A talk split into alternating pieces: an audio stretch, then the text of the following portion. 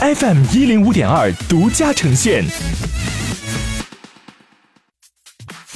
好奇心日报，News Online。本节目由好奇心日报和喜马拉雅联合出品。今天涉及到的关键词有《权力的游戏》、Hello Kitty、游戏、迪士尼、福布斯、罗永浩。首先关注到的是一组文体新闻，《权力的游戏》最终季发布预告。艾莉亚浑身都是伤痕和鲜血，在林东城中狂奔。囧雪龙妈带着剩下的两条龙，瑟西一脸鬼笑，又在举着酒杯。大牛詹德利回归，灰虫子和龙妈的翻译官弥桑代基吻。詹姆是要为活人而战。本剧将在四月十四号回归，一共六集。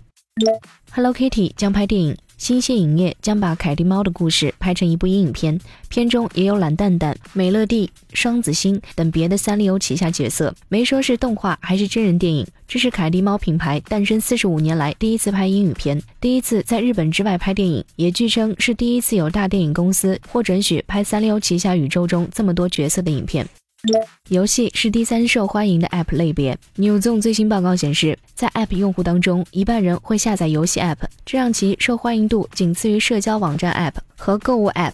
虽然手游玩家中男女比例是五十比五十，不过性别偏好显示出差异，男性更爱玩射击类游戏，女性更爱解谜游戏。手游玩家也更易受广告影响，百分之四十三的玩家会根据喜欢的广告购买产品，还有百分之二十九同意做广告的产品好于不做广告的。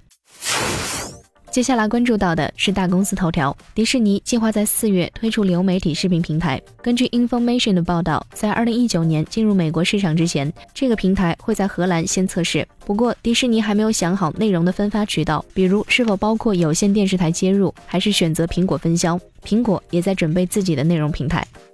福布斯发布二零一九年亿万富豪榜。杰夫·贝索斯蝉联榜首，身家净值增至一千三百一十亿美元。排在他之后的是比尔·盖茨、沃伦·巴菲特、马化腾，以三百八十八亿美元的净值排名第二十。马云并未上榜。来自卡戴珊家族，二十一岁的 Kelly Jenny 成为有史以来最年轻的白手起家亿万富豪。今年有两千一百五十三位身家十亿美元的亿万富豪上榜，低于二零一八年的两千两百零八位。中国内地初次上榜者和落榜者者都最多。